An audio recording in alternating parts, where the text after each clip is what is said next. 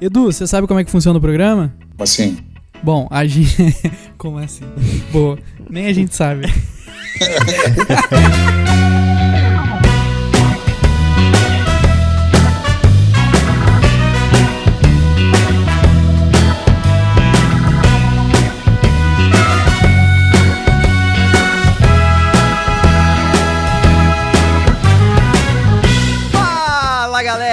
seja bem-vindo a mais um podcast Porta Branca. Eu sou Felício Porto e eu queria uma fotografia com raça negra. Eu sou o Eduardo Hipólito e eu vivo queimando meu filme. Ih, rapaz. Essa é boa também. Vocês estão superando. Nossa, mãe. Eu não tenho nada de bom assim pra falar. Eu só, tipo, meu nome é Wagner Basílio, que não é uma coisa boa. E a minha frase é que fotografia, na verdade é uma reflexão, que fotografia é o retrato do sofrimento. Caraca, Basílio. É, é de se pensar e é de se discutir. A gente vai discutir aqui hoje no programa. Aí, Ok. Basílio. Bem profundo, Basílio. Né? É. O nome é Edu Prudência e fotografia o retrato de si próprio, né? O fotógrafo, ele retrata o dentro dele. E me chamou de sofredor, hein? Olha.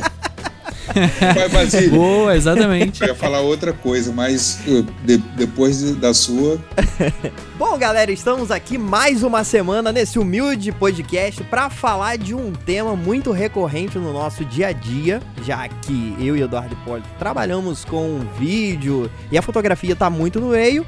Vamos falar hoje de fotografia, o dia a dia. Estamos aqui com vários fotógrafos hoje aqui, Eduardo Hipólito. Cada um de uma vertente, cada um de um estilo. Era pra gente ter nossa amiga aqui, Exatamente. fotógrafa, falando com a gente, mas ela não conseguiu gravar. É. Mas ela tá aqui ouvindo a gente. Mas a gente tem essa variedade e acho que isso vai dar pano pra manga. Exatamente. A gente tem o Edu, que é do casamento, a gente tem o Wagner, que é mais do jornalismo, eu, que sou mais da parte do Isso. vídeo, do cinema. E eu tô aqui como modelo. Não? novo, não, Não. não, não rimou, não. Você pode ser nosso editor também, né?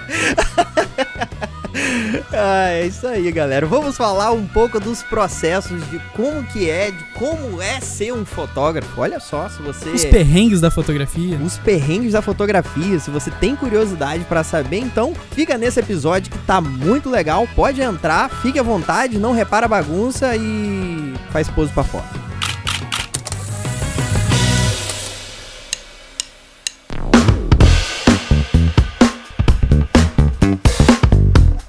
X. É. Ah, Era uma boa frase pra começar o programa, hein? Por que as pessoas falam X antes de, de tirar foto? Conhecimento aleatório. né? Você sabe por que, que tem a frase olha o passarinho? Por quê? Por quê? Por quê? Você não- ninguém sabe, é real isso? Não. Não. Antigamente, nos estúdios de fotografia, Uhum. fazer foto de crianças, os fotógrafos tinham um passarinho, né, na gaiola, aí botava o passarinho do lado da câmera e gritava, olha o passarinho, olha o passarinho, aí a criança Olha! olhava pra câmera, pum, Caraca! Caraca, não sabia disso. Não sabia disso não. aí surgiu o olha o passarinho. Olha isso. Bom, antes da gente começar o papo, quero que Edu se apresente aí, cara. Fala um pouco da sua história, como você começou na fotografia, desde quanto tempo, qual o seu job. Fala, fala pra gente aí. Edu Prudêncio, né? Edu Prudência. Eduardo é Eduardo. Vamos ter esse problema aí durante o programa, galera, porque eu sou Eduardo Hipólito e É. o Edu é Edu Prudêncio. Então, Isso. a gente vai se confundir aí durante o programa. Então, vou tentar ser sucinto, mais sucinto possível. Uhum. Tô na fotografia já há quase 10 anos, né? Uhum. Mais de 9 já. É, Eu fiz fotografia por hobby. Amiga Só? me chamou para fazer um curso de fotografia. Caraca. Eu fui fazer. Uhum. Fiz o curso. Até o final do curso, o professor, que era o Diogo Marcelo Peçanha, muita gente conhece, me chamou para fazer alguns trampos com ele. Eu fui fazer, acabei gostando. Eu lembro que eu trabalhava com parte completamente burocrática. E numa quarta-feira, a gente fotografando a Miss Rio, na época. Uhum. Quarta-feira à tarde, eu de bermudinha, camiseta, menina linda na frente, pensei, que é isso, trabalhar de terno? Vou ser fotógrafo. Caraca. E- E antes você trampava com o que, o, o Edu? eu estudei agronomia, Caraca. Eu trabalhava na época, administrava uma empresa pública, estava saturado já daquilo. entendi. Isso tudo com- contribuiu, né? Lógico que não foi nesse momento, mas é, um ano e pouco depois eu larguei tudo e o pouco dinheiro que eu tinha guardado investi na fotografia. Caraca, que maneiro, hein? Maneiríssimo. Mas, esses dias, eu fiquei, tipo assim, a fotografia tá mais tempo do que eu imaginava na minha vida, porque fiz o casamento com uma pessoa, né, que eu conheço desde a adolescência. Uhum. Sou quatro anos, eu acho, cinco anos mais velho que ela. A gente criança, eu com 14, 15, ela com 10, 11. Meus pais sempre me davam câmeras. Aí eu tenho fotos dela criança que eu fiz. Caraca, mano. nossa. Que história maneira. É, lou- loucura, muito loucura. Quando ela me contratou, eu falei assim, nem acredito. Eu sou fotógrafo de casamento há muito mais tempo. Minha irmã foi muitas vezes dama de honra. Aham. Meus pais sempre me davam câmeras. Não tem um convidado que hoje eu reclamo, que entra na frente. Bom, Era você, né? eu era pior, né? Que eu era criança, né? Tipo adolescente, com a câmera na mão no meio do corredor, fotografando a minha irmã en- entrando. sabe? Mas isso tudo eu só fui ter consciência é, que eu fui procurar fotos dessa noiva. Uhum. Comecei a achar foto da minha irmã, criança, de dama. Eu falei, cara, eu já fazia casamento, não sabia. Caraca. Mas é isso. Hoje eu sou estudante de história e fotógrafo. Olha só, que maneiro. e olha que a história, a história em si, a fotografia tem tudo a ver, né? Tudo a ver, cara. Imagina um livro de história sem nenhum tipo de fotografia ou nenhum registro. Caraca, a gente pode falar É. disso aqui, como, como é importante, né? Pra história mundial da a fotografia em si. Meu TCC foi sobre isso. Eu, fui, eu sou formado em artes, pra quem não sabe. O meu TCC era sobre a importância da fotografia como documento histórico. Olha inclusive só. na cidade de Campos. Eu reuni algumas fotos antigas de Campos e tal. Pra você ter essa identidade, você ter esse registro, que acaba sendo um patrimônio histórico também. Caraca, maneiríssimo. você até me manda esse trampo, trabalho aí pra eu poder ver. Pô, com certeza. É, então, é, eu acho... Só não tenho diploma, Edu. O TCC eu tenho.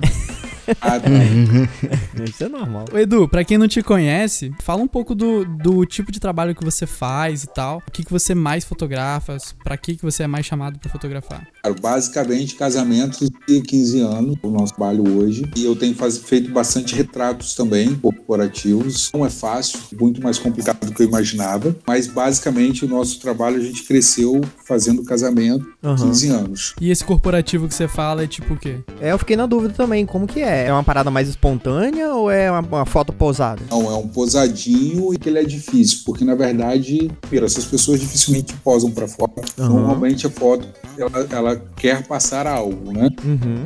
Então a gente tem que conversar muito sobre isso, sobre cores, sobre qual cor que vai combinar com aquela pessoa ou não. Olha só. Por exemplo, advogado, cor da gravata, o que, que aquilo vai passar, ele quer ser gentil, se ele quer, por exemplo, eu tenho um advogado que quer foto do WhatsApp, né, para os clientes terem, Uhum. foto para o meio acadêmico. Eram fotos completamente diferentes. Ah, pode crer. A foto para o cliente era uma coisa, a foto para o aluno dele ver, tipo, nas postagens da faculdade e tal, da, da pós-graduação, era outra. Maneiro. Uma era Maneiro. mais imponente, que ele tava, sei o que eu estou falando. Sou- eu sou mais do que vocês, sabe? Tipo assim, eu professor.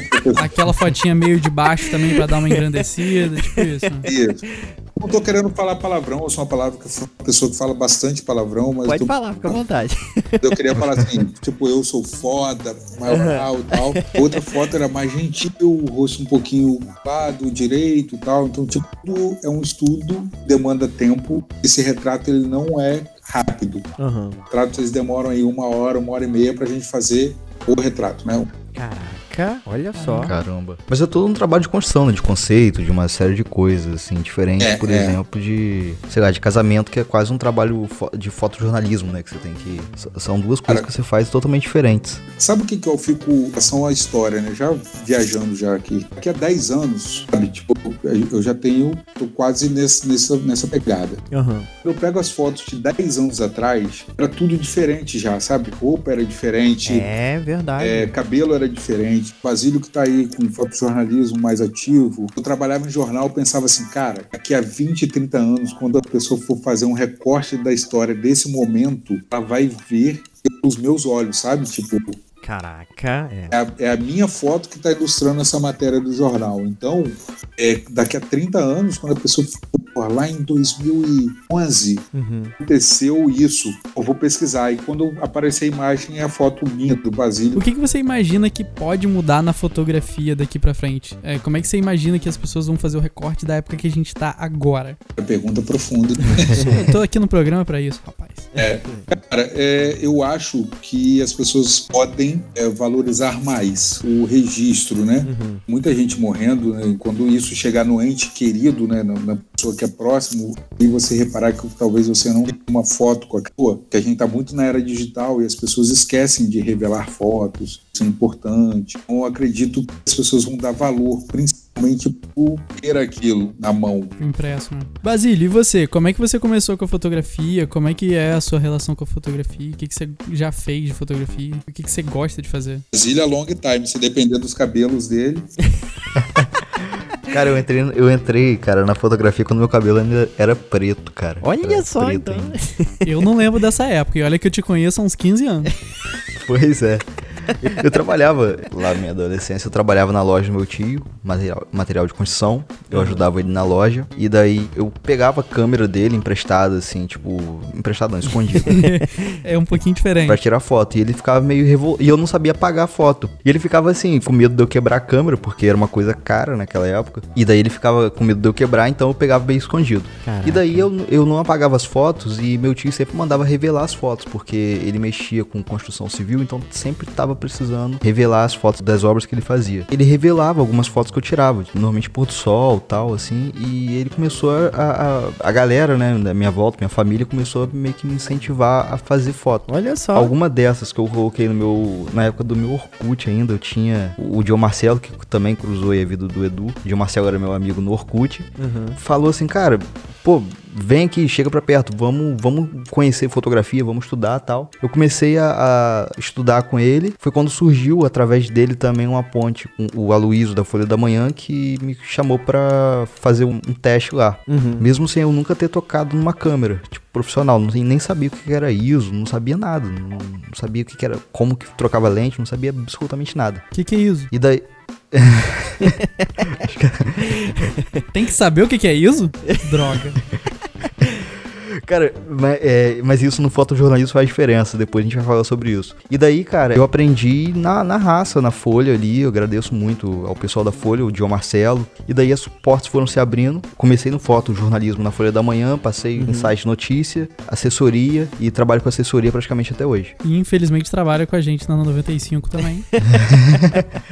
Pois é, era outra coisa que eu ia falar. Enfim, hoje em dia eu não, não atuo tanto assim na, na fotografia no jornalismo, porque eu acho que o, o jornalismo ele já deu uma. Ele tá diferente do que foi antes, né? Então hoje em dia, por exemplo, não tem um jornal impresso, não tem necessidade de a gente fazer uma foto e publicar no dia seguinte. Hoje em dia é o imediatismo, de fazer no celular e já mandar. É, então eu já, eu já não, não atuo tanto no, no, no jornalismo assim, no fotojornalismo, mas eu tenho boas histórias sobre fotojornalismo que eu vou falar hoje no programa. Caraca. E vale lembrar que eu já vi, eu não sei se vocês. Provavelmente sim. O G1, anualmente, ele separa, faz tipo um top 20, um top 10 lá, das melhores fotos, mais incríveis, é, no caso do, do jornalismo, né? Do ano. E fica uma dica aí também, galera. Tem umas fotos muito maneiras, assim. Porque o olhado e também o estilo de fotografia pra informação, ela é diferente, né? E ela acaba sendo um pouco mais impactante, talvez. A, a foto pra jornal, pra matéria, enfim, pra reportagem, Uhum. ela tem que dispensar a legenda, ela tem que dispensar título, ela tem que dispensar tudo. Ela Uhum. tem que ser um,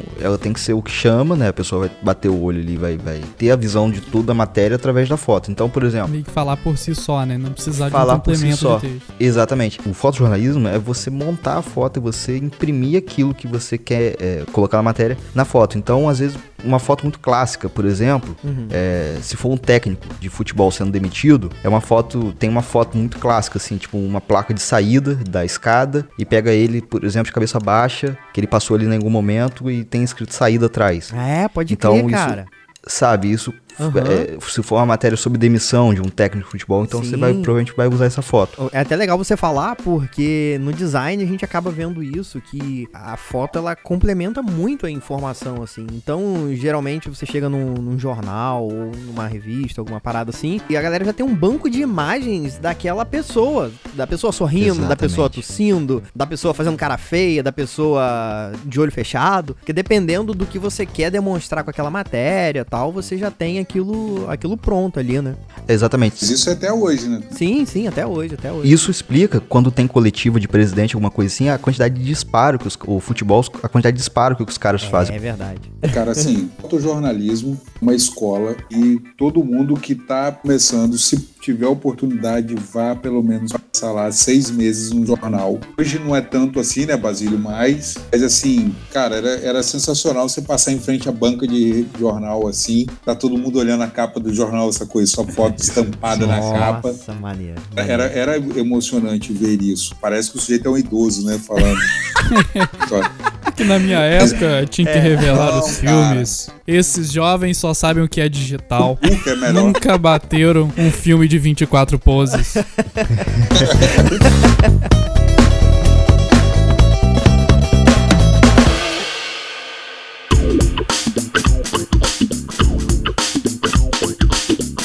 Eu falei na minha frase de começo que eu já queimei muito filme. Olha só. E o meu trabalho de TCC, eu falei também sobre isso já no programa, foi sobre fotografia e tal. E o meu objeto era uma ida a uma escola que eu fui da comunidade aqui de Campos, lá do Matadouro. E eu fui com uma câmera de filme que eu tinha, com 24 poses e tal. E fui dar aula para as crianças sobre fotografia. Olha e aí. resolvi fazer uma prática fotográfica com as crianças. Peguei a câmera de filme depois de ter dado a aula sobre fotografia.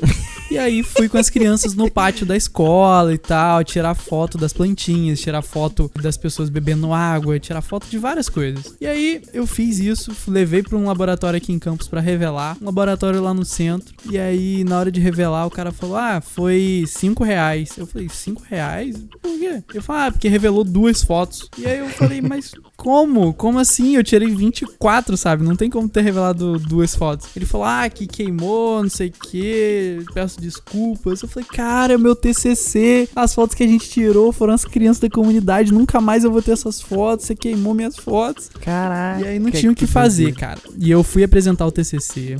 Eu voltei lá num, num outro dia com a câmera da digital. Fiz a, com as crianças fotos digital e tal. Mas na hora de apresentar o TCC, eu resolvi falar Você voltou lá pra refazer as fotos. Pra refazer as fotos. Eu fui fazer outras fotos em digital dessa vez. Caraca, mas por que, que você não foi de digital logo de primeiro? Não, bicho, é uma doença, né? Mas bora, segue o baile.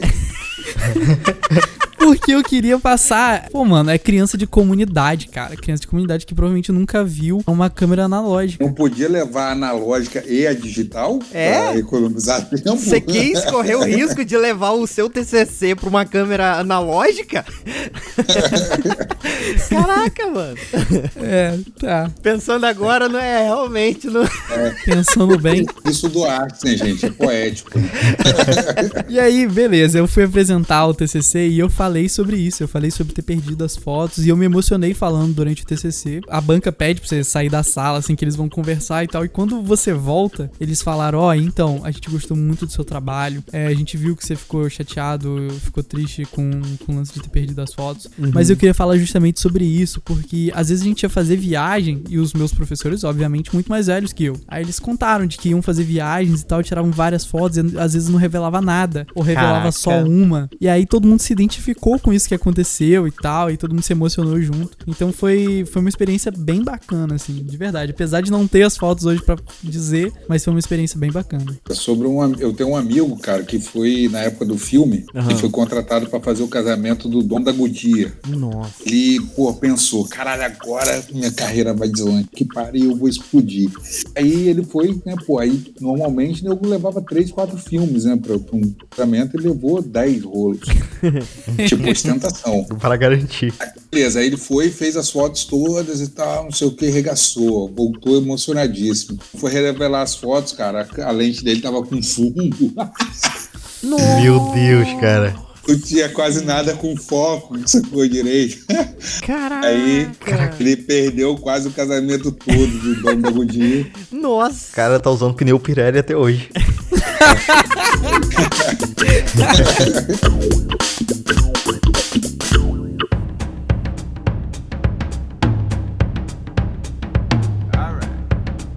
Caraca, vale muito a pena a gente falar aqui que hoje nós estamos vivendo. Praticamente todo mundo que tá aqui é, passou essa transição, né? Na verdade, das fotos de filme para as digitais. Eu não. Você não? Você já pegou direto a, a digital pra, pra fotografar? Profissionalmente, sim. Ah, sim, sim. Ah, profissionalmente eu também, eu só peguei digital. é, Apesar de hoje em dia usar o analógico como opção. Por exemplo, eu fiz o clipe de O Que Foi Bom e o clipe de Pode Rir. Os dois a gente usou câmeras de fitinha, câmera VHS, câmera mini DV, pra Uhum. dar uma estética que a gente queria, pra não ter que fazer isso falso na edição, entendeu? Aham. Mas profissionalmente eu já comecei na digital também. Sim, sim, mas eu digo, eu digo realmente isso assim, porque hoje, hoje todo mundo pode tirar excelentes fotos, né? Que, tipo, sei lá, 10 anos atrás, 11 anos atrás, você não conseguiria, você precisaria de um, de um equipamento muito sofisticado e caro pra, pra fazer. Hoje a gente tá acostumado, tira uma foto, você vê ali bonitinho, se ficou bom, ah, vamos tirar de novo, né? Hoje, antigamente não tinha isso, você saía fazendo foto e ia descobrir que as fotos não deram certo quando você não é nem só tirar de novo, você vai tirar foto, você aperta o botão e já sai 15 fotos, né? Isso, também. é, exatamente, Eduardo Exatamente. Hipólito, exatamente. Edu, você tá. Eu lembro de você falando que você fazia os casamentos e tal. Como é que é quando você vai fotografar? Você senta o dedo pra garantir ou você capricha mais no momento de talvez tomar cuidado com uma respiração ou com o olho fechado ou com alguma careta? Ou você senta o dedo e alguma vai salvar? Eu acho que pra complementar essa pergunta de Edu, como que é, cara? Você. Para de falar Edu e Edu, cara. Eu tô ficando confuso. Não sei mais quem que eu falei. Eduardo, Eduardo. Edu, Edu. Como que é o Edu Prudêncio pra você fazer parte desse momento tão especial da vida de um casal que, que é um casamento e o tamanho e a responsabilidade disso? Cara, Quando eu comecei, eu, não, eu acho que todo mundo, quando começa no mercado de casamento, não tem noção do mercado em si, né? A importância desse momento. Por exemplo, eu só tinha uma câmera, né? Então eu não, nem pensava na hipótese da câmera parar de funcionar na entrada da noiva, Nossa. até acontecer. Ai, Ah, não Aí- acredito. Aí Caraca. você pensa assim, cara, eu preciso de um backup, né? De uma câmera backup. Nossa. Mas assim, hoje, cara, é. E o eu que, que aconteceu? Calma aí, não sai da história, não. O que, que houve? O que, que você fez? Cara, na verdade, eu, eu tinha começado a usar grip, né? Para quem o ouvinte aí que não sabe o que que é grip, é um aparelho que você usa para ter mais baterias Aham. e você fotografar por mais tempo e trocar a bateria. Pra agarrar a câmera melhor, porque é uma parada que aumenta o tamanho da É, a câmera. empunhadura maior. Aí, cara, o grip folgou, na verdade. Eu pedi pra parar só um instante, não abre a porta, não abre a porta, aquele desespero, né? Nossa. Desesperado. Eu saí pra, como se fosse trocar a bateria. Quando eu abri o grip, assim, pra trocar a bateria, eu vi que ele folgou um pouquinho. Eu apertei a tarraxinha, puf, voltou a funcionar. Nossa, que Eu sorte. imagino a banda lá tocando, já chegando no ápice da música, tá ligado? A banda, caraca, mas o que, que eu faço? Caraca. Volta pro começo da música. Nossa. Nossa, velho. Mas aí é, eu saí, né? Na segunda-feira, comprei uma câmera, mais uma câmera, né? Pra ter backup. Caraca. Caraca. É, na época, hoje eu fotografo com duas o tempo todo, mas na época eu só usava uma e uma ficava na bolsa guardada pra se der problema. Nossa. Mas aí o que, eu tava falando mesmo? Como que é? Ah, se você fotografa muito, é. Então, o casamento pra gente começa na quinta, dois dias antes, na verdade. Porque carregar todas as baterias, que são muitas, Uhum. verificar se os cartões estão tudo ok. Tudo começa na quinta-feira, que eu coloco, começo a colocar tudo pra carregar. né? Na sexta-feira, o casamento foi no sábado, no dia anterior, na noite anterior. Faço o checklist todo, coloco tudo dentro da bolsa, tudo direitinho, confiro se está funcionando. Aham. Acordar no outro dia já com tudo pronto, não Quando acontece de ter dois eventos seguidos, hoje a gente já tem uma estrutura, por exemplo, de bateria para não precisar utilizar, né? Tipo, pilhas. Tem pilhas para os dois eventos. Eu não preciso, tipo, ca- carregar as que eu usei do evento anterior. Entendi. Né? Para não ter Uhum. problema. Você já foi pro casamento e esqueceu a câmera? Eu já esqueci cartão de memória. Não, é porque eu conheço um amigo nosso aí que já foi fazer um trabalho e esqueceu a câmera. Você acredita? Nossa, velho. É. Ai, caralho. Nem te conto já- quem é, Edu.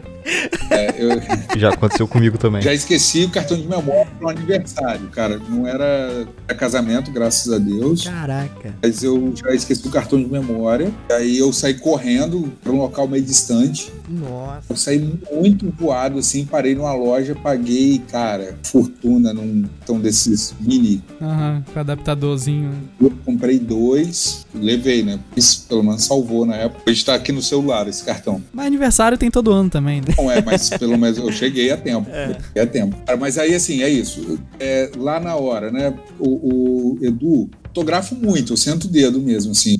No Aham. evento a gente chega a clicar 8, 9, 10, 11 mil cliques. Nossa. Saca? A gente entregar 800, 700. Mas o que que acontece, cara? Lembra como o Basílio falou do, do treinador emitido, passando na escada com a certa saída e tal? Então, Aham. você enxerga e pensa que isso pode acontecer, começa a disparar muito antes daquilo que você realmente quer. Entendi. Então, tipo, eu vejo que o cara vai levantar a mão pra levar até a noiva pra secar a lágrima dela, bicho. Aí ó, é 30 fotos, sabe? Tipo, Caraca. que- É, que tem É, aquela é. parada que às vezes não é sobre o momento, né? É o momento depois do momento, ou o momento antes do momento. A galera fala muito disso, tipo, não é sobre o choro em si, é sobre o momento depois do choro, sabe? O que muitos fotógrafos acabam perdendo, porque pelo advento do digital, a gente tem a mania de olhar o LCD, Uhum. né? Então, Esse, esse ato de você abaixar um pouquinho para ver o LCD, você perde, a- às vezes, a foto que está acontecendo. Nossa. Às vezes a foto que você fez ela é sensacional e o fotógrafo tem mania de gozar com a foto dele. né? É, Aí exatamente. ele olha na igreja, ó, cara, você pode ir pra igreja e ver que o fotógrafo certamente.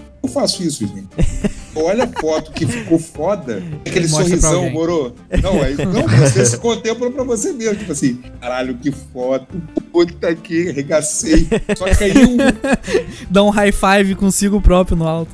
quiser, cara, e aí, a, e aí a noiva tá chorando lá, ou sei lá, tá, caiu no altar e você perdeu a foto, que você tá Caraca. admirando a, a sua foto, né? Então, assim. Então você nunca olha a foto que você faz? Cara, o, a Fuji é sensacional, né? Porque as mirrorless, né? a, a tecnologia. Porque é, o, a- o, sensor, o ótico também é um LCD. Aham. Então você não precisa tirar a câmera do rosto para poder ver, né? Você tá vendo a foto do mesmo jeito ali. O real, é.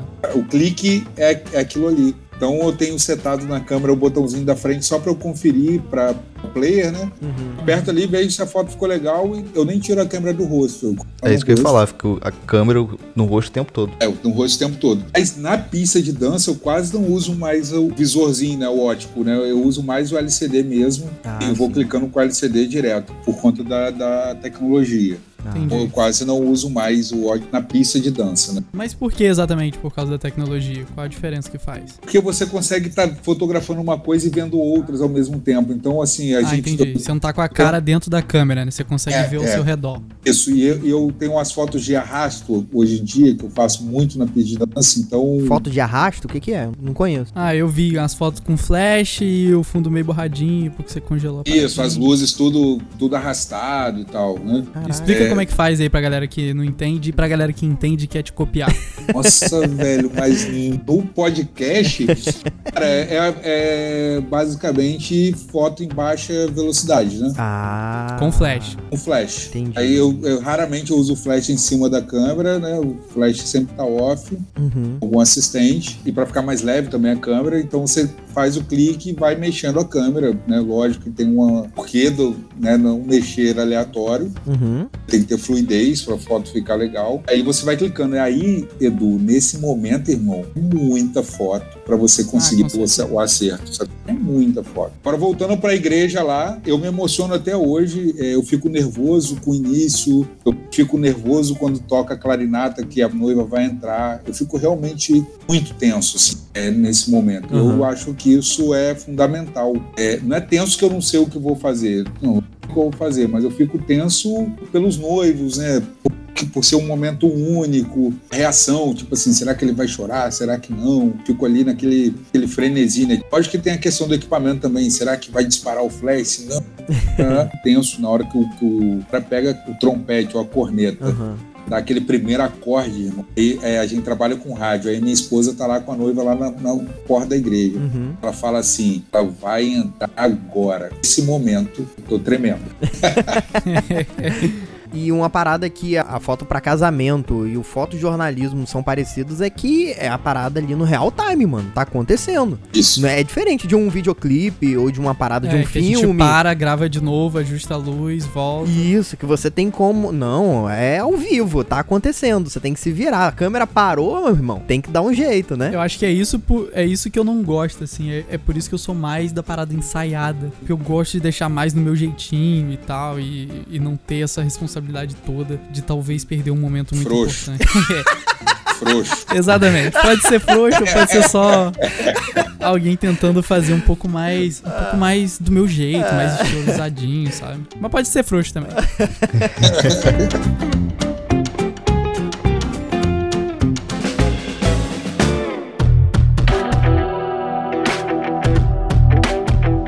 Outra coisa que eu tenho medo também é que Ah. eu sou muito estabanado, então eu tenho medo de derrubar os arranjos. Putz, mano, eu tenho muito. e eu tenho muita vergonha também, apesar de não parecer. Olha só. Tenho vergonha de fazer algo errado e o pastor ou o padre me chamar a atenção. Nossa, mas já aconteceu alguma coisa assim? Ou com alguém que você Com, conhece? com pessoas que eu conheço, sim. Comigo ainda não. Nossa. Comigo já. Quê? Já. Eu, eu que não faço muito, mas no começo de carreira eu fazia algumas coisas assim pra poder ganhar dinheiro, experiência e tudo mais. Caraca, o que, que você fez, Eduardo? Eu fazendo na igreja católica, aquela que tem na curva do Rio aqui em Campos. Aham. E aí eu tava fazendo lá e tal, e eu fui subir num, num- tipo, num- na parte de cima do altar, inclusive. Aham. E aí o cara falou, não, não, não, pode voltar. E aí Mas falou no microfone? Na frente de Não, todo não. mundo? foi- não, tava tocando musiquinha assim e tal. Eu fui meio que passar pro outro lado. Ah, tá, entendi. Eu fui Caraca. passar por trás dele pra dar a volta. Enfim. E aí ele falou que não podia e tal, mas pelo menos eu já tinha feito o que eu precisava fazer.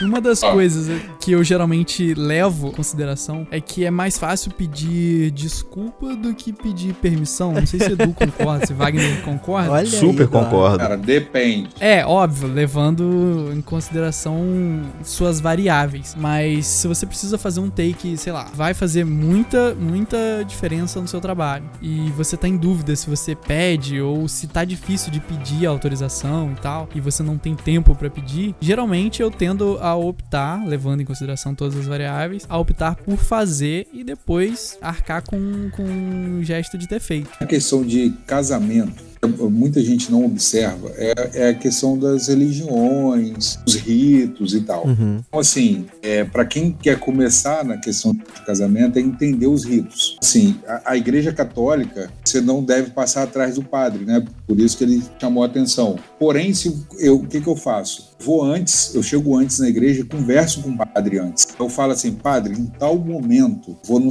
lá no meio da igreja, atrás do senhor, atrás do altar, fazer uma foto, ok? Ok. Porque é, é- é da igreja, né? Então, tipo, eu fiz um casamento na Maranata, Uhum. Maranata ela tem um rito completamente diferente do que eu já vi. Por exemplo, os noivos já entram juntos na, na, na, na igreja, não tem entrada da noiva, do noivo, Ah, já entram Caraca. juntos. olha só. Aí, Diferente. mas aí tem uma peculiaridade. Eu não posso me colocar entre o púlpito e o casal. Entre eu não posso entrar no meio dos dois, do, do pastor e do casal. Ah, tá, entendi. Aí, cara, e a igreja era extremamente simétrica, sabe? Tipo, você tem que ter a porra da foto no meio. Aí eu fui lá um dia antes e conversei com o pastor. Ele falou que não, que não podia. Aí, beleza. Aí tava, chegou no dia, eu falei, pastor, tô uma vez lá na frente, eu vou abaixadinho, eu não vou entrar na frente de vocês.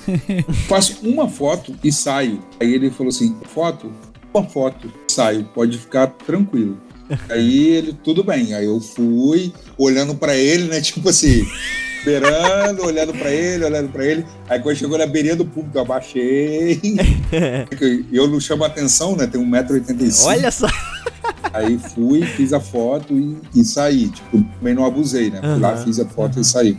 Caraca. Assim, é observar é rito porque você está mexendo com coisas que às vezes a gente não tem tamanha dimensão. Por exemplo, Uhum. o altar, ele é sagrado. Sim. Eu vejo várias pessoas colocarem câmeras em cima da mesa. Sim, sim. O padre não põe a mão na mesa. É, Aí o cara vai e bota a câmera debruçado em cima do altar, sabe? sim, sim. Hein, gente, no fotojornalismo, Ah. você não tem como pedir autorização. Olha, É, é. impossível Mas é diferente, cara. Exatamente, é diferente, porque você não tá, você tá lidando ali com uma- um factual. Por exemplo, quando um determinado ex-governador foi detido, Uhum. ele foi trazido pra, pro- pra delegacia da Polícia Federal, a gente não ia ter, conseguir ter visão dele, então eu simplesmente subi no muro da casa da mulher, né? É, fiquei no muro esperando, Roubou uma acerola. os outros colegas vieram, ficaram. é, a gente é, não conseguiu subir no muro, porque o muro era estreito, só cabia duas pessoas mais ou menos. Aham. E, e no jornalismo é legal que você sempre dá uma força pro, pro coleguinha que, tipo, troca figurinha com você, né? Você já garantiu o lugar no, no- do lado do coleguinha e, e, tipo, se a mulher reclamar ou a pessoa da casa reclamar nessa situação, a gente desce, pede desculpa, mas garante já fez o a nosso foto, né? material. É, o que importa é, é na redação. Fotojornalismo não tem jeito. Tipo, um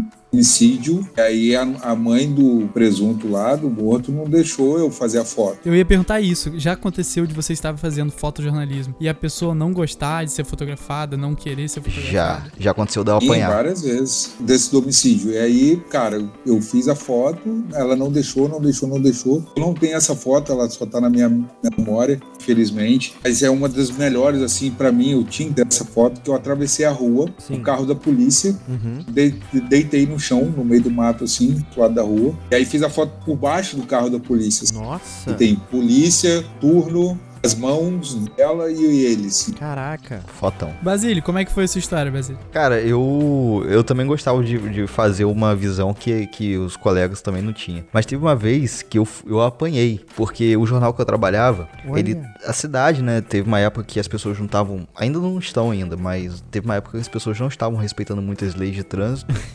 Então, a- o jornal que eu trabalhava fez uma fez uma série sobre desordem urbana. E a gente tinha que basicamente ficar no carro do jornal rodando a cidade por uma hora para poder caçar o máximo de, enfim, de coisas erradas que a gente conseguisse. De- em- na frente de um shopping que fica na 28 de março, Uhum. fica- um carro tava estacionado, né? O cara tava, enfim, com com o carro todo aberto assim na calçada, em cima da calçada. E aí eu fiz a foto, desci do carro, fiz uma foto de um cadeirante passando do lado do- desse carro dele. Uhum. E, e ele tava fumando, então foi um fotão, assim, tipo, ele fumando, assim, jogando fumaça pra cima e o Fumando cadeirante a garrafa passando. de cerveja na outra mão. Faltou a garrafa de cerveja, podia botar. Enfim, mas o cara viu aquela puta câmera da, da Folha, com aquela 70, 200 branca, Uhum. veio em cima de mim. Nossa. Aí vem em cima de mim, ele, tipo, pô, tá- você tem autorização pra tirar foto de mim, do meu carro? E Aquela conversa de sempre, né? Uhum. E daí ele deu um tapa, ele, tipo, veio com a mão assim, bateu no meu rosto. Eu magrelo do jeito que eu sou, voei dois metros de, enfim, de distância. Mas aí, enfim, eu entrei no carro, nem avisei nada na redação não, porque eu sabia que na redação o pessoal ia falar. Ia querer fazer boletim de ocorrência, como aconteceu com você, né? É, é, mas isso aí eu vou deixar pra um episódio de jornalismo. Olha aí. Específico pra jornalismo. Nossa. Que já fui agredido também nessa cidade, Nossa. fazendo meu trabalho. Caraca, eu não sabia. Já Eduardo. fugi de bandido. Já sofri processo. Já sofreu processo, Edu? Como assim, Edu? Ah, ah, pô, deixa pro episódio de jornalismo, me chama aí então, de novo. Boa, boa. Tá convidado então. Caraca, que sinistro.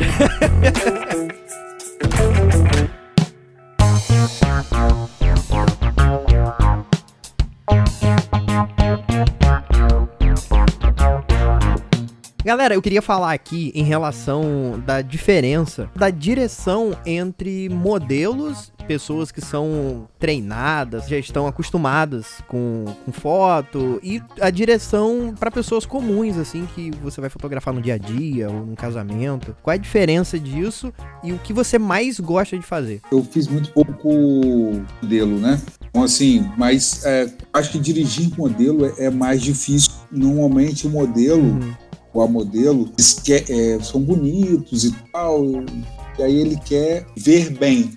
Não quer, às vezes, seguir a linha editorial. Olha. Por exemplo, precisava de uma foto e a gente pensou, trabalhou, fez brand, pensamos na foto e a, e a modelo tinha que ficar sentada e séria. Aham. Aí quando ela chegou, ela aí eu falei, né, olha, a gente vai fazer a foto, é assim, assim, assado, tal. Aí comecei a clicar e ela não estava satisfeita com aquilo, né, lógico. Ela falou assim, ah, eu quero fazer a foto sorrindo porque eu sou mais, eu sou melhor sorrindo. Nossa. Aí eu peguei e falei assim, não, mas é a proposta do trabalho. não é assim. Aham. Aí, ah, porque isso, isso, aquilo. Isso era um trabalho grande. Ah, não dá pra fazer. Ah, não gosto. Mesmo. Sempre na frente dela, peguei o telefone e liguei pro contratante, né? Eu falei, ó, tudo bem, então, cara, eu queria que você contratasse outra modelo, porque falou que não dá pra fazer a foto séria, a gente já debateu sobre isso. Aí ela ficou quadrada, né, na minha frente. Mas assim, você tá ligando pra ele, eu falei assim, olha, você foi contratado como eu. Ele falou que é uma foto assim, você falou que não dá pra fazer, Caraca, olha só. Desculpa. Aquele negócio também, né? Quando a foto não precisa, às vezes, muito dirigir, né? Você chega, a foto é moda praia. Ela pode chegar com um cara de bunda lá de manhã cedo, chateada, ela vai, não vai dar bom dia pra ninguém, mas na hora que você falar assim, vai fotografar, vai sorrir, esbanjar beleza, fotografar. Acabou, ela vai fechar a cara de novo e vai sair de cena, sabe? Caraca. Vai ser profissional também, né? É, então, assim, fotografar pessoas que não são constantemente fotografadas, melhor porque elas normalmente se emocionam com aquilo, né? Olha só. Uhum. Você consegue captar mais, né? É, o casal, ele não se fotografa todo dia, ele fotografa uma vez, talvez uma vez na vida eles vão fotografar, saio com um fotógrafo. Uhum. Falando nisso, Edu, você já fotografou alguém e essa pessoa depois se separou? Eu já, foi mais de um, não foi só um, não. Nossa, caraca. Eu tenho uma história sobre isso também. Caraca, você já fotografou casa... dois casamentos da mesma pessoa? Ainda não. Olha aí. Mas tá quase.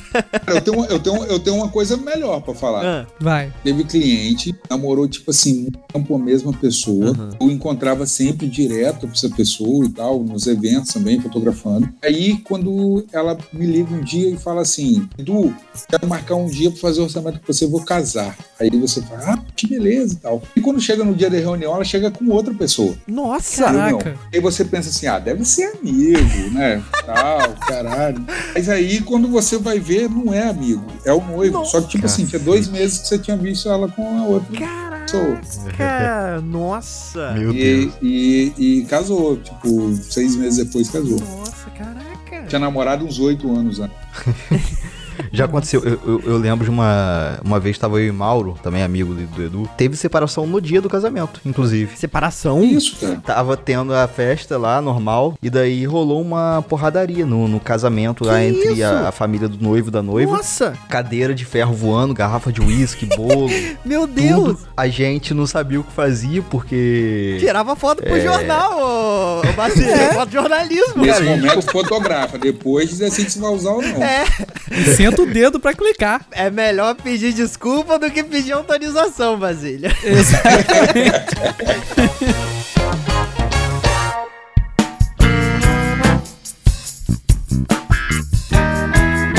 Olha só, antes de qualquer coisa, eu queria só fazer uma manifestação Ah. aqui e até explicar a minha frase também. Porque o, o- o fotógrafo é o retrato do sofrimento. Porque o fotógrafo passa muita fome. Entendeu? Olha só. É sério, gente, a gente fica com fome. É, é, você já reparou, por exemplo, um casamento ou uma pauta qualquer, o tanto que a gente espera sem Isso é comer? verdade, Basília. Verdade. Bom, bom, bom tópico, Basílio, É. porque casamento sempre tem aquele garçomzinho passando com os docinhos, com salgadinho É. e tal, e eu sempre fico incomodado. Você se eu sente. morrendo de fome, mas eu nunca pego. Eu nunca pego. Mas aqui, tem a galera que fala, em festa de casamento, por exemplo, assim, os noivos acabam não comendo porque estão envolvidos com as fotos. E muita gente fala que as fotos, pelo menos antigamente era assim, era um problema em relação ao casal, porque o- meio que o casal não curtia a festa e ficava apenas na função de, mesa de em tirar mesa, foto. tirando Isso, foto, um exatamente. de padrinho. Então, mas olha só, é, tudo, é- tudo conversado não sai caro, né? Uhum. O Edu, eu tô ligado que coloca no contrato, né, Edu? Que você tem que comer em algum momento, não tem isso? Não, não, cara, mas assim, você tem que comer, né? Em algum momento você tem que comer. Então, assim, a gente realmente passa muito tempo, aqueles 10 reais em Basílio, pra fazer matéria para do, de campos que você ganhava, É. ganhava pra poder comer, passar o dia inteiro, 10 reais de diária. Diária era 10 contas, é 10 uma contas, coxinha. Isso aí, Caraca. coxinha e o guaravita. O que é que a gente, a gente faz hoje? A gente leva lanche, o barrinho de cereal, alguma coisa assim, só para suprir essa necessidade de. Uhum. E, e essa dos noivos, na verdade, os noivos eles não comem em hora nenhuma por conta da dinâmica do casamento. Eu já fiz festa de casamento minha e da Renata, né? Uhum. Eu tô falando, O outro lado da história, né? é, é por conta da dinâmica da festa. Ah, pode crer. Porque os noivos, quando eles chegam no local da festa, é o horário que eles vão comer. Aham. Então, assim, se eles não comem nesse momento, ah, eu não quero comer, ah, eu quero. Ela não vai ter oportunidade de comer de novo, parar para comer. Esse é o momento momento que nós fotógrafos também temos para comer, é o momento que eles param para comer. Entendi. Então, assim, quando o buffet fala que não vai nos servir esse momento que acontece e não é obrigação do buffet servir e tal, é quando eu já sei que é um local problemático ou é fora da cidade, eu não sei como vai ser, Uhum. a gente liga para a pizzaria antes da encomenda para casar mais ou menos com o final da cerimônia. Olha só. Ao final da cerimônia, a pizza chega, esfriar um pouquinho, na hora que vai começar, que eles forem parar para comer, eu paro como uma pizza. Eu, os assistentes e a Renatinha. Caraca, olha aí. E você já manda a pizza pro lugar da, da festa ou você manda a pizza pra igreja? Como é que é? Não tem. Cara, quando tinha Habibs em Campos, por exemplo, eu passava no Habibs e pegava, era rapidinho. Como não tem mais, eh, a gente manda pro local da festa. Ah, entendi. Imagina o entregador, mano, chegando com uma pizzazinha assim, na festa de casamento. Foi daqui que pediram pizza? Exatamente. Pra essa galera toda? Mas vai dar? Tem certeza? É, mas é mais ou menos isso. Alguém tem alguma coisa contra esse casamento? que Fale agora ou cale-se para sempre. Aí entra o maluco com a pizza assim. Catupiry, catupiry. Vestido de Cara, iFood. mas eh, salva a pizza, viu? Caraca. Você vai falar alguma coisa, ô, ô Basílio, em relação à fome? Ah, tô sentindo. É, É porque na, quando a gente tá na pauta, ou qualquer coisa assim, por exemplo, no evento, não tem como parar pra comer, é quase impossível. Por exemplo, vai chegar determinado voo no aeroporto e você tem que fazer um registro de uma determinada pessoa que vai sair no, do avião. A pessoa vai andar menos de um metro, vai entrar num carro. Então você fica naquela tensão de, de todo avião que para ali, ou todo carro que para, tem toda aquela coisa. Então, só contextualizando que fotografia é o, é o retrato do sofrimento, porque fotógrafo sente muita fome. Sempre que vê um fotógrafo, dá uma coxinha pra ele, dá um, um negocinho pra ele que ele vai ficar feliz. ele tá merece. sofrendo, ele tá sofrendo.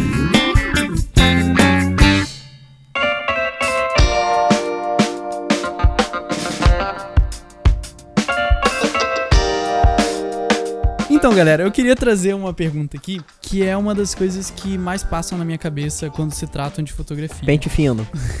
É boa. Passa na cabeça, entendi.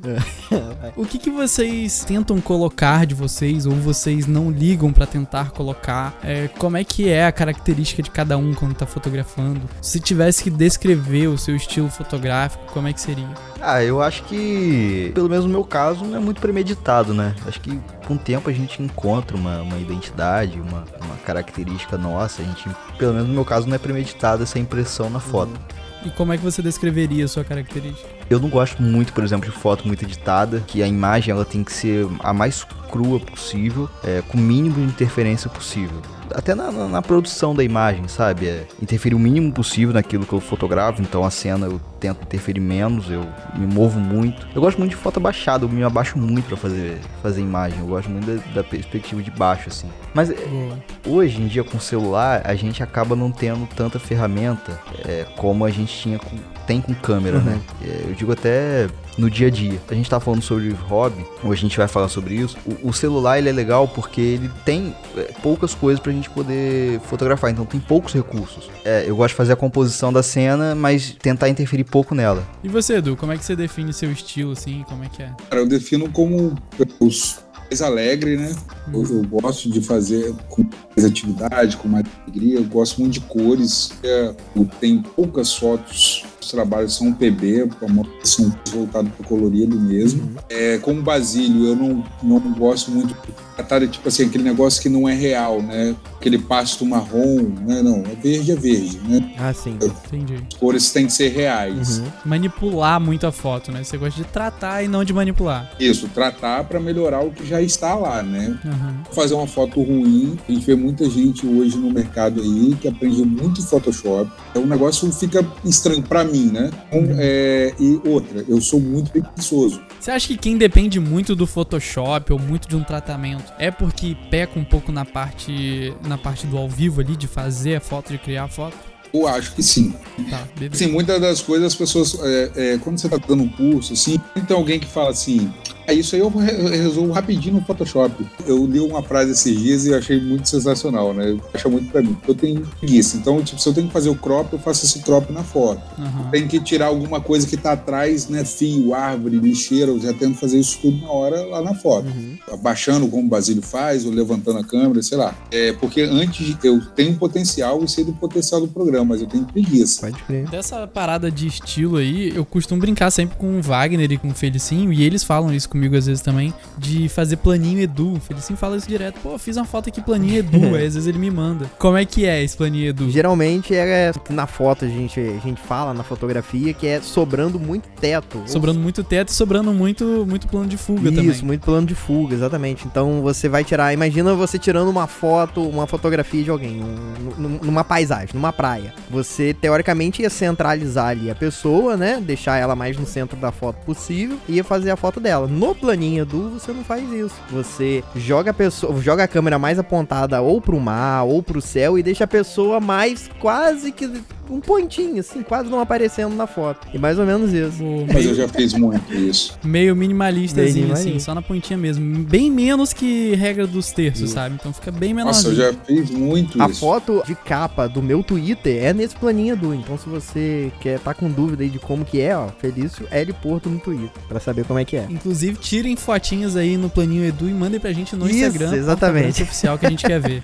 É, vamos fazer isso, vamos fazer isso pra esse programa. Mandem suas melhores fotos e mandem a foto planinho Edu também. Isso, E exatamente. a gente vai fazer talvez uma análise das suas fotos no nosso site ou no Isso. próximo É, programa. quem exatamente, exatamente. Já Boa. fiz muito, o Hipólito. Muito, muito, muito. É, E assim, acho que isso é muito momento também, cara. você passa por estilos, né? É, você passa por estilos, você passa, é, fotografia, vídeo Uhum. e tal. Eu acho que aquilo que eu falei no início é muito do que você é. Uhum. Então, às vezes, você tá num momento mais afastado mesmo, mais distante. Acho que a fotografia ela tem muito a ver o fotógrafo, Uhum. sabe? Aham. Então, aquilo que você externa, você que fez arte e tal, pode falar isso eu acho talvez melhor do que eu. Isso também tem a ver com psicologia, Ah, né? pode crer. aquilo que você está externando é aquilo que você tem dentro de si. Então, cara, às vezes você tá meio distante mesmo. E aí você. Eu tenho esses momentos que às vezes eu vou me aproximar do casal no final do ensaio. A maioria eu tô trabalhando de tele, Uhum. dirigindo um pouco mais de longe e tal, até eu. Eu chegar bem perto deles. Aí, é, voltando a estilo, minha foto é, é, hoje, contrário do, do Edu, ela é muito de perto. sabe? Tipo, quadro cheio, 35 milímetros e, e gente dentro da foto. Uhum. assim. Hoje eu tô no, no, no sentido contrário que o Edu tá fazendo. Uhum. assim. Pô, maneiro isso, cara. Eu acho que tem muito a ver Com a fase que você tá, com o seu estado, né? isso, é, com o seu estado naquele momento.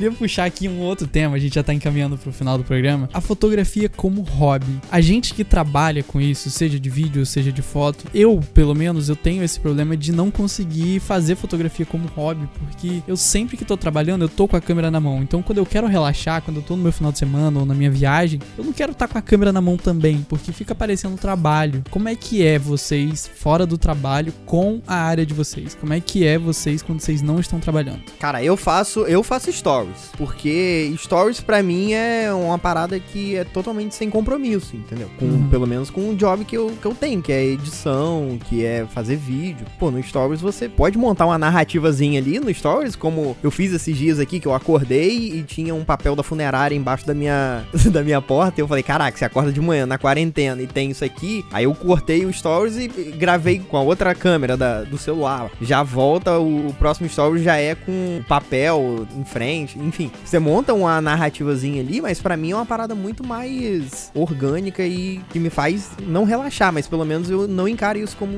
como trabalho, entendeu? Eu faço stories. Uhum. E você, Basílio? Ah, cara, eu me desprendi, assim. Eu, eu no início eu era assim, né? Tipo, pô, vou botar uma foto, eu vou fazer a foto celular, as pessoas vão me julgar. Mas eu acho que depois de um tempo, eu, por exemplo, quem acompanha o Porta Branca, vê que eu, eu não, não falo muito de rede social, eu tento usar pouco rede Uhum. social. E quando eu uso normalmente, eu coloco uma foto, algumas fotos são bem elaboradas, outras não são, mas quase todas assim, pra mostrar o que eu tô vendo. Um pôr do sol bonito que eu vi, que eu quero compartilhar com as pessoas que me seguem. Mas basicamente isso, assim, eu não, eu não sou de, de, de Sem fazer. tanta preocupação estética e tal, né? É, só de, de retratar aquele momento e dividir com as pessoas que eu Mas gosto. hoje você atualmente.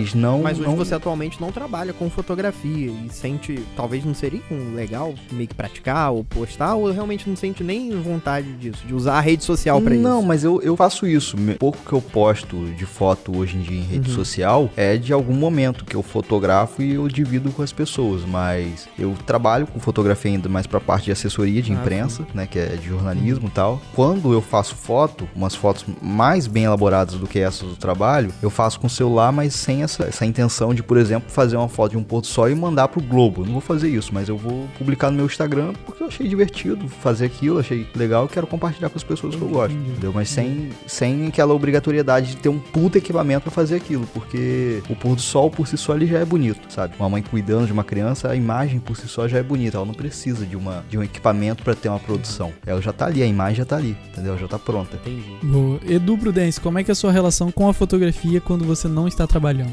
Nenhuma, tipo você. É mesmo? Cara, não, sacanagem. Cara, eu tiro muita foto, assim, é, de hambúrguer, ou eu tiro a foto do que eu tô fazendo, da janela, do cachorro, sei lá. E eu tiro a moda, a moda zoada mesmo. Eu não penso em nada, eu só aperto o botão e mando a foto pra quem não tem que mandar. Não, eu fotografo bastante. Eu e a Renata, por exemplo, a gente não viaja, a gente não leva câmera, né? Agora a gente tem uma analógicazinha, um filme de 36 poses. Vocês fazem 36 fotos na viagem? É, normalmente. Só? Caraca, maneiro, maneiro. Caramba. E celular, né? O celular, dá pra você brincar com o celular, dá pra você fazer foto com Muito. arrasto também, dá pra você fazer algumas Aham. coisas. Eu uso bastante o celular, assim, viagem, mas não exagero, né? De guardar o momento mesmo. Entendi. Como o Hipólito falou, questão de você estar com a câmera na mão, é- é- lembra o trabalho, né? Tipo assim, câmera, tipo violão, se tem algum músico aí. Você pega, O chato que toca Los Hermanos em Guaxindiba todo carnaval. Eu conheço essa pessoa. Mas a questão é a seguinte, cara. eu não- você já deve ter passado por isso. Tipo, vai pra uma festinha e a pessoa fala assim: traz seu violão. É tipo, traz sua câmera. Pô, eu não tô indo pra trabalhar, né? Não tô indo pra, pra, pra Caraca, curtir. sim, sim. Então, assim, Isso acontece muito, cara. quando eu levo a câmera, aí eu encaro como trampo, Aham. sabe? Tipo, fico tenso, eu quero pegar o momento, eu quero não sei o quê. e- Caraca. É, eu não levo.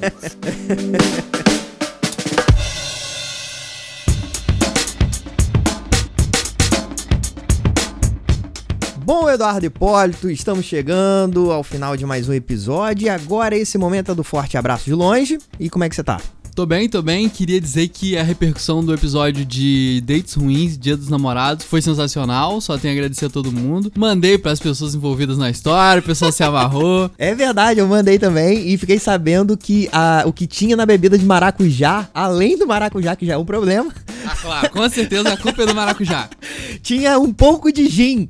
Ah, a culpa é do gin com maracujá, então. É isso, galera. Se você não escutou esse episódio, é o último episódio daqui do Porta Branca Podcast. Foi lançado um dia após do Dia dos Namorados, no dia 13 de junho, e teve a participação de ninguém mais, ninguém menos, Jacaré Banguela, contando histórias do seu livro. Tinha tudo pra dar certo se não fosse eu, Eduardo Hipólito. E tinha Eduardo contando todas as vezes que deu errado porque era ele também.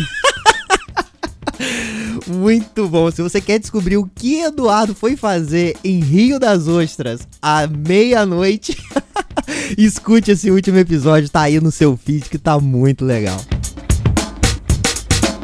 E Eduardo Hipólito, queremos mandar aquele forte abraço de longe pra galera que seguiu a gente nas redes sociais, Eduardo Hipólito, nosso Instagram, arroba Porta Branca Oficial. No Twitter e no Facebook também é Porta Branca Oficial. Procura a gente lá e segue a gente. Então o primeiro forte abraço vai pra Letícia Batistel. Forte abraço. Forte abraço também para o Robson Almeida. Essa galera seguiu a gente aí durante essa semana e teve outra galera que entrou em contato com a gente, mandou DM pra gente, cara, dando feedback aí do episódio. Quero mandar um forte abraço para o Ian, do Nerd Campista Eduardo Hipólito, que estará em breve conosco aqui falando de muita nerdice. Já estamos confabulando o episódio aí, vai ter volta de alguns convidados antigos aí, como o Leandro falando sobre física nos filmes, sobre É. temas nerds. Exatamente, galera. Ó, então fique ligado aqui no Porta Branca porque tá muito legal. Tem muito conteúdo maneiro pra você se divertir nessa quarentena aí e mandar pros amigos, cara. Queremos muito, precisamos, na verdade, nós precisamos da sua ajuda divulgando o nosso podcast aqui nas plataformas de streaming, também o nosso canal no YouTube. Toda quinta-feira tem vídeo novo no YouTube. E essa semana, Eduardo Hipólito, jogamos The Last of Us 2, Eduardo Hipólito. Tá sensacional, a gente gravou um tempão de gameplay, fizemos um resuminho ali e agora a gente vai pra parte onde o bicho pega. É, exatamente, A Eduardo. parte onde o bicho pega se você ficar e se você correr. Exatamente. Pra quem não tá ligado, a- acho que todo mundo tá ligado, né? The Last of Us é um jogo de zumbi. Foi lançado em 2013. Eu joguei a, a parte 1. Eu sou apaixonado nesse jogo. Eduardo é um cagão. Eu acho um absurdo você falar isso na minha presença. Eduardo é um cagão, tem medo de jogar jogo de zumbi. Então eu fiquei ali de coach ali dele, ali do lado, jogando esse, esse game que foi lançado na sexta-feira, dia 19. É lançamento aqui no Porta Branca. Ou seja, você correu e me deixou sofrer sozinho. Exatamente. Então, cara, quem é apaixonado pelo game tá lá, a gente tá jogando desde o início. Quem sabe vire uma série no, no nosso canal. Vai depender de você ir lá no YouTube e deixar nos comentários se você quer assistir Eduardo Hipólito jogando The Last of Us 2 até o final. Encerra essa tortura, gente. Por favor, gente. E atenção, Eduardo Hipólito, ainda estão abertas as inscrições para o primeiro Porta Branca Talent Show, Eduardo Hipólito. Recebemos várias inscrições já. É. Tem muita coisa maneira. Não vejo a hora de poder divulgar isso pra vocês. Exatamente. E a gente vai fazer o seguinte: tem muita gente mandando e tem gente produzindo conteúdo novo pra poder mandar pra gente. Então a gente vai fazer o seguinte: a gente vai colocar mais duas semaninhas aí pra vocês produzirem esse conteúdo novo que vocês querem mandar, já que vocês não querem mandar coisa que já existe. Pode mandar o conteúdo novo pra vocês, vocês têm mais duas semaninhas pra poder mandar e aí a gente encerra as inscrições e aí a gente vai fazer o episódio ouvindo e reagindo ao material que vocês mandaram, beleza? Pra quem não tá ligado, nós já estamos avisando aqui no Porta Branca Podcast que vamos fazer essa mostra de talentos aí dos porteiros aqui no Porta Branca Podcast e também no nosso site portabranca.com.br. Então, se você tem material em vídeo, se você tem fotos, desenhos, já recebemos desenhos irados da galera e a gente vai exibir esse conteúdo que é mais visual no nosso site. Então, pode mandar pra gente. Pra onde a gente manda esse material, Eduardo Hipólito? Você pode mandar pro nosso Instagram ou então pro e-mail portabrancapodcast.gmail.com. Exatamente, galera. As inscrições iam até o dia de hoje, dia 27, mas foram prorrogadas até o dia 11 de julho. Beleza? Mais duas semaninhas aí pra você produzir e espalhar pra galera. E cara, tá sensacional, vai ser muito maneiro. Quem sabe, Eduardo Hipólito, a gente faz uma exibição no nosso canal no YouTube também, cara. Ia ser uma boa. Tem amigo aí que não tá mandando. Depois não vai reclamar com a gente. Ah, você não botou material meu lá. Manda. Tá aqui avisado. Manda pra gente que a gente faz. É, exatamente, cara. Pode ser qualquer tipo de talento. Pode ser talento bom, pode ser talento foda, pode ser talento merda também. Se você sabe soltar peido com sovaco, tá ligado? Se seu talento é esse, arrotar o alfabeto, Empinar no Velotrol. é isso, cara. Manda pra gente. Estamos te esperando!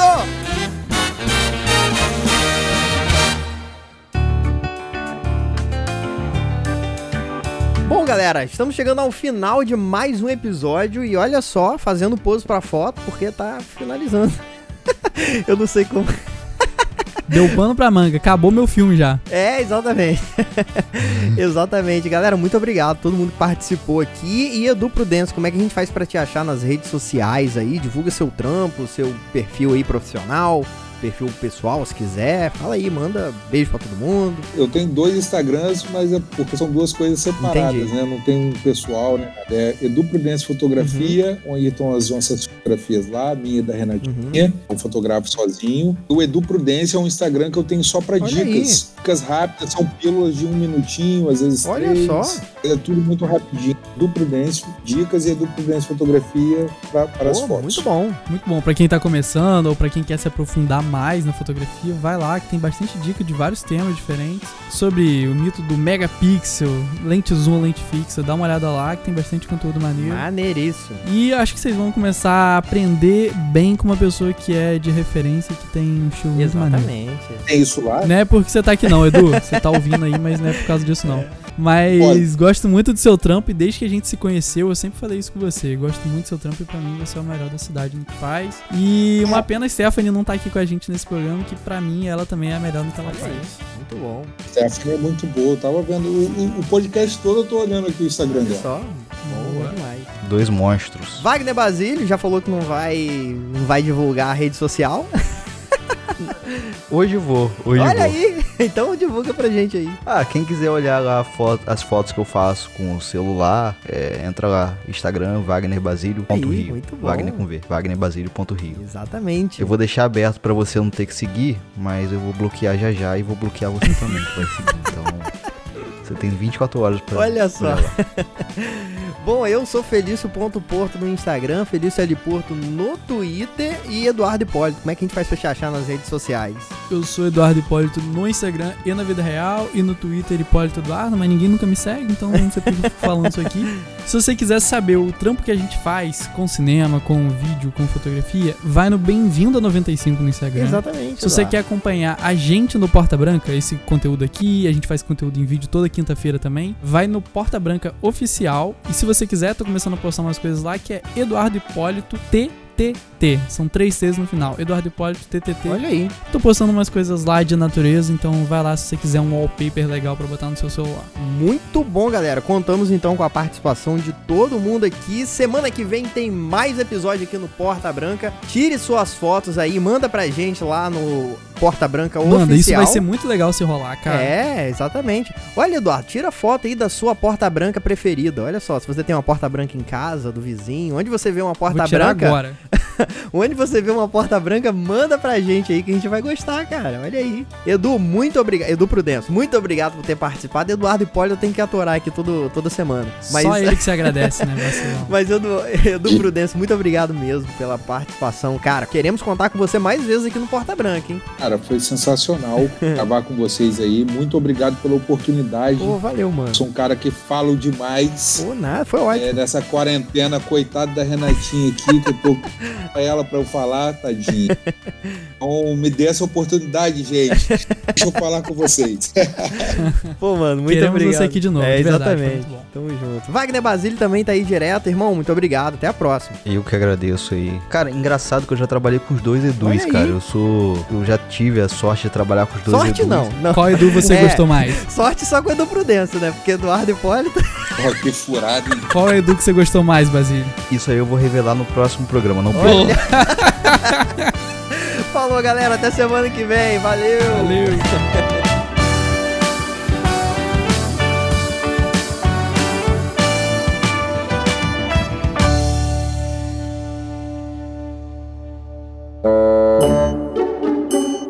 São da imagem. É, às vezes Ficou mudo. Oi? Oi, falhou, Basílio. monta foto, Fala aí, Basílio. ficar de outro. Ih, morreu. Aquilo que eu, que eu fotografo. Mas ele tá falando, mas Então. Os editores de foto derrubaram o seu sinal, Basílio. Ui, ficou mudo aqui. É, aqui não tá aparecendo o que ele tá falando, não. Eu voltei aqui, eu caí também. Fala aí, Basílio. Ah, basicamente é isso. Ah, é... não, Basílio. Ah, não acredito. É isso. Pô, é mó isso tempão. O que, que, que vocês estão rindo? Mó tempão e volta e fala, não, é mais ou menos isso.